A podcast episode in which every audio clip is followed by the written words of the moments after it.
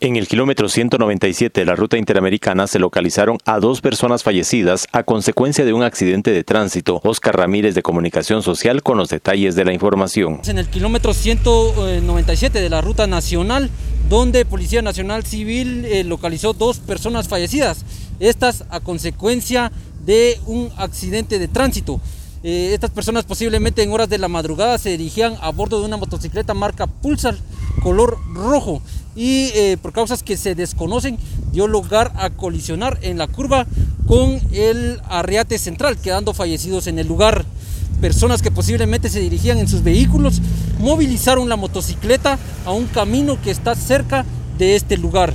También se descarta que haya sido por hechos de violencia, ya que los fallecidos no presentan ningún signo de violencia más que eh, los golpes a consecuencia de este accidente. Asimismo, las víctimas fueron identificadas como Álvaro Javier Rosales de León de 35 años y Eduardo Roberto Guerra son de 23 años. Desde Emisoras Unidas Quetzaltenango informa Wilber Coyoy, primera en noticias, primera en deportes.